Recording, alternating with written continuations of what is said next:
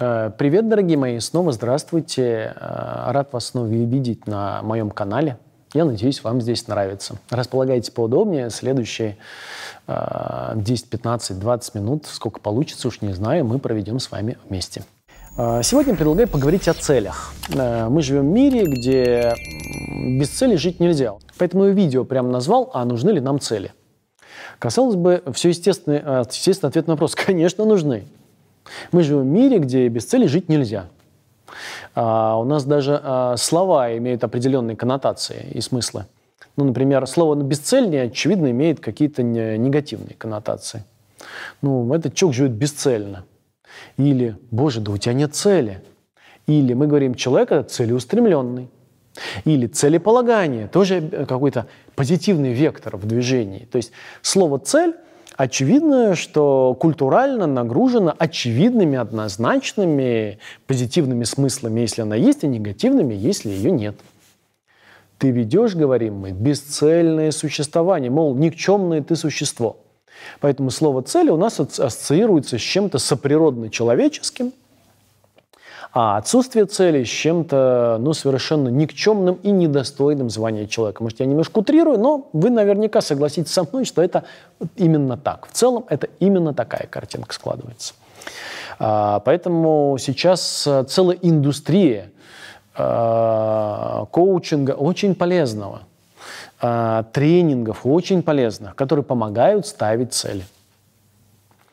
И у меня нет к этому никаких возражений. Я не буду говорить о том, что коучи не правы, это бесполезная профессия. Я не буду говорить, что тренеры успеха э, зря проедают свои деньги. Это талантливые люди, делающие хорошо свою работу в том месте, для, для кого они назначены. Моя задача просто другая. Моя задача – привлечь вас к альтернативе, привлечь вас к пространству и вызвать у вас жажду и голод – почувствовать это колоссальное пространство мощи, как, каковой э, вы являетесь изначально. А, может быть, вы уже устали слышать от меня эту разницу, но я подчеркну еще раз это, и, может быть, э, вы запомните, а в следующих видео я постараюсь об этом говорить все реже.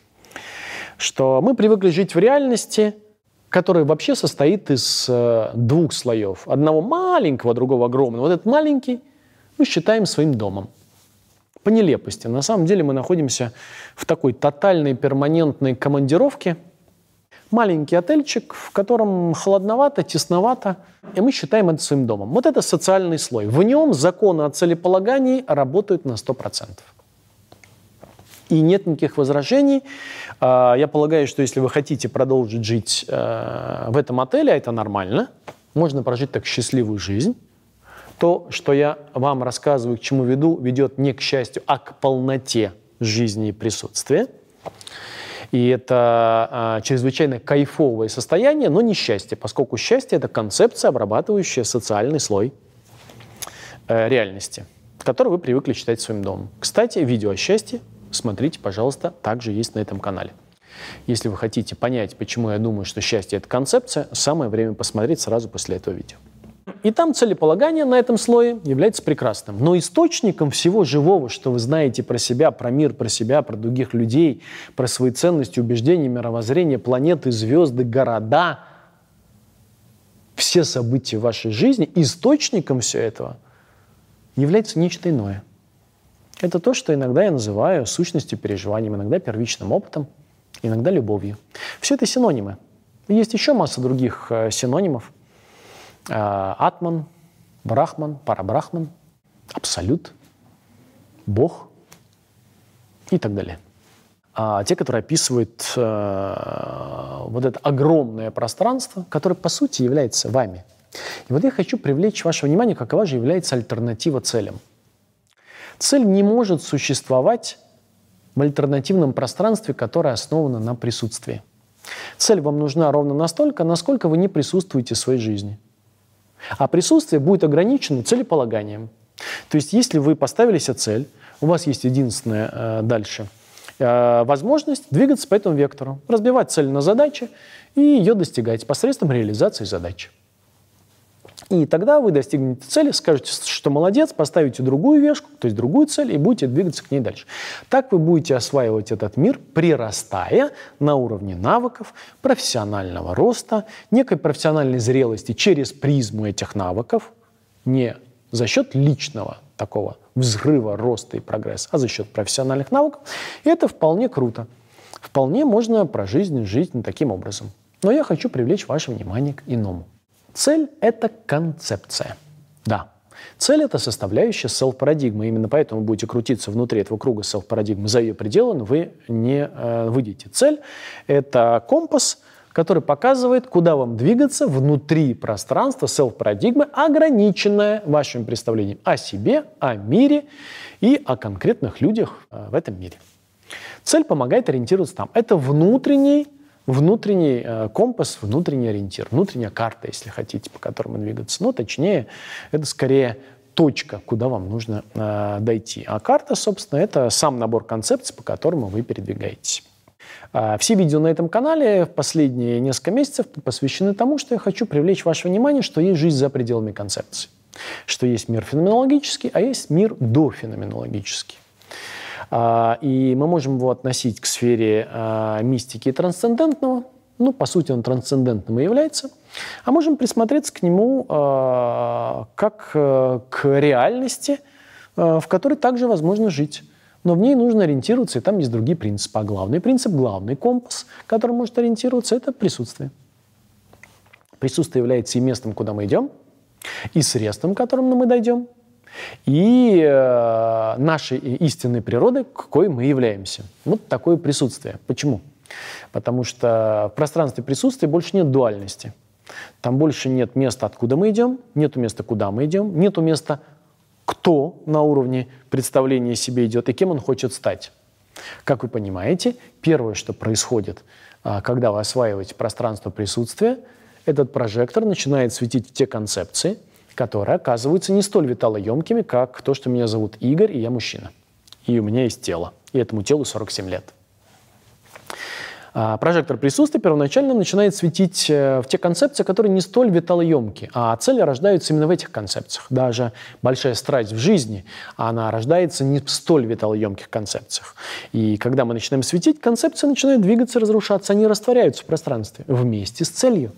Поэтому если вы э, начинаете присутствовать, первое, что вы обнаружите, что то, что было раньше целью, перестало быть э, таковым. Это не значит, что вы перестали совершать какие-то важные эффективные действия. Нет, вы можете быть активным человеком, вы можете быть страстным, вдохновленным, вы можете испытывать жажду, вы можете делать каждый день мир лучше, но при этом у вас не будет цели, вы не будете целеустремленным человеком. А что же появится взамен? Ладно, хорошо, на социальном уровне, если мы начинаем быть присутствием, то что как аналог в нашем социальном мире проявляется, как это будет выглядеть? Тревожно спрашиваете вы. И если э, вы еще не уверенно осваиваете пространство присутствия, я, пожалуй, вам помогу и эту альтернативу назову. Это путь. Чтобы не звучал пафосно экзистенциально, я попробую э, прагматизировать и алгоритмизировать э, это действие. Путь. Что такое путь?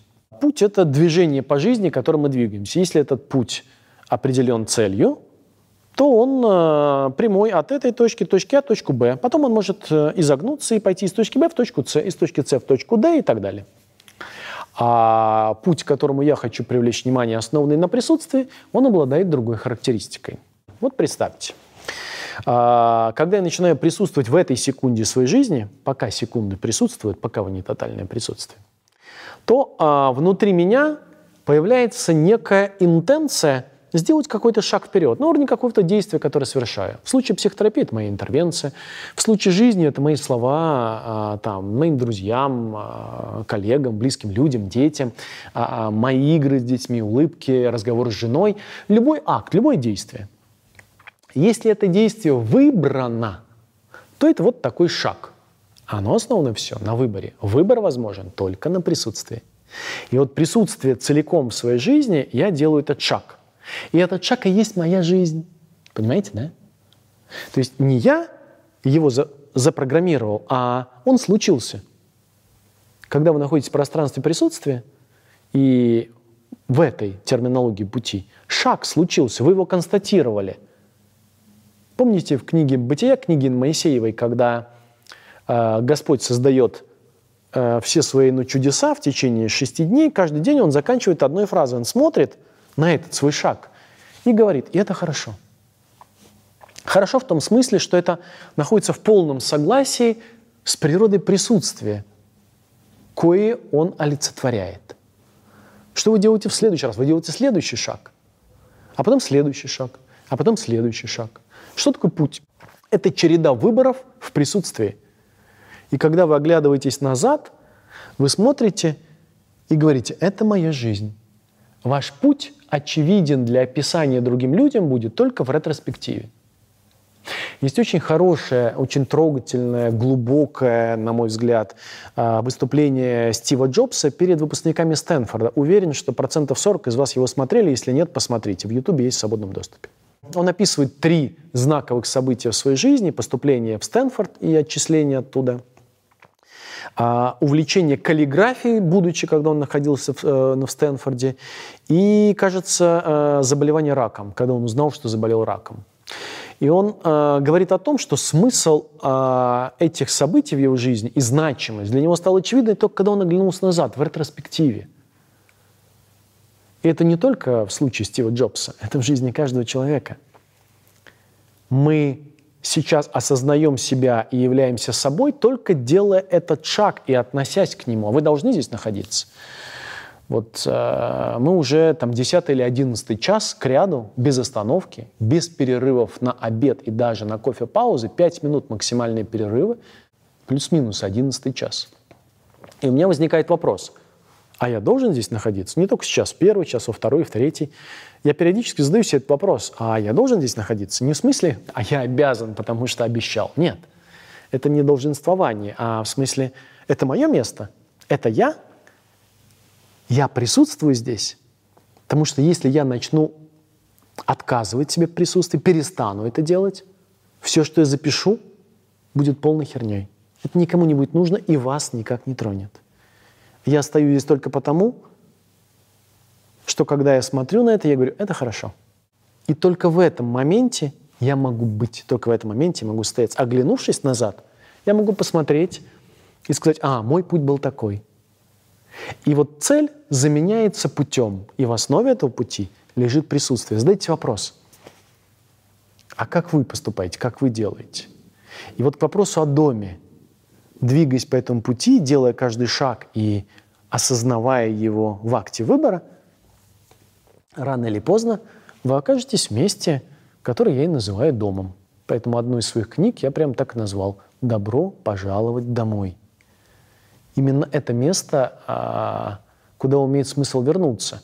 И если вначале вводил а, метафору командировки, то когда-то вы все равно можете вернуться домой.